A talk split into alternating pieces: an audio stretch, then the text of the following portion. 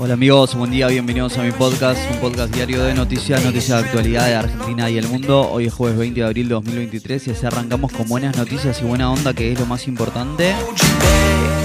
Cuatro o cinco noticias para arrancar el día bien informado. ¿eh?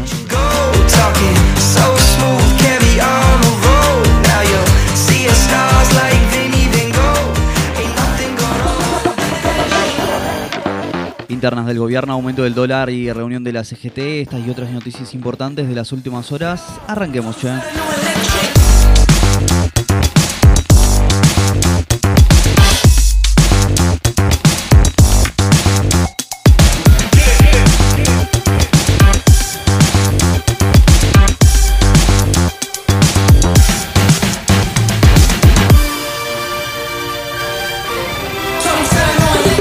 Las internas del gobierno siguen provocando el aumento del dólar, las versiones sobre la salida del ministro de Economía Sergio Massa, que terminaron con la renuncia del ahora ex jefe de asesores del presidente Alberto Fernández, Antonio Aracre, generaron nerviosismo en los mercados. ¿eh?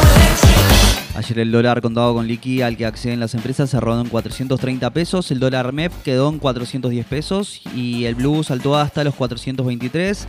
Recrudecen las tensiones en la coalición del gobierno por la delicada situación económica. Las proyecciones de inflación para abril no son buenas y las dificultades para dirimir las candidaturas frente a las elecciones presidenciales.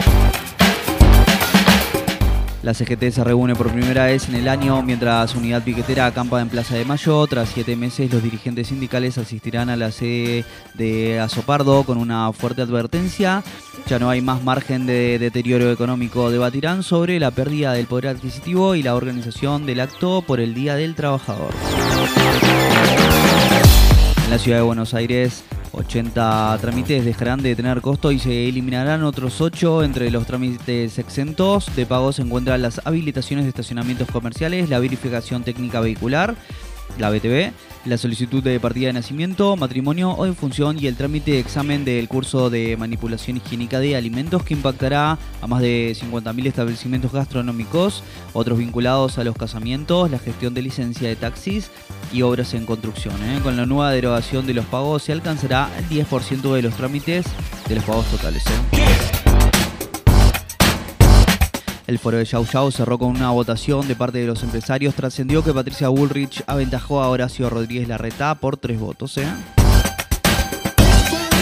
El gobernador de Buenos Aires, Axel Kicillof, evalúa el desdoblamiento de las elecciones generales en la provincia en una muestra de la desconfianza que reina en el frente de todos. Un nuevo informe del Observatorio Argentinos por la Educación señala el problema de los maestros de taxi. Uno de cada tres necesita más de un trabajo para llegar a fin de mes. En un partidazo River le ganó a Sporting Cristal por 4-2 por la Copa Libertadores y a pesar de jugar más de un tiempo con un jugador menos, el equipo de Michelis dio una muestra de carácter y fútbol. ¿eh? Y bueno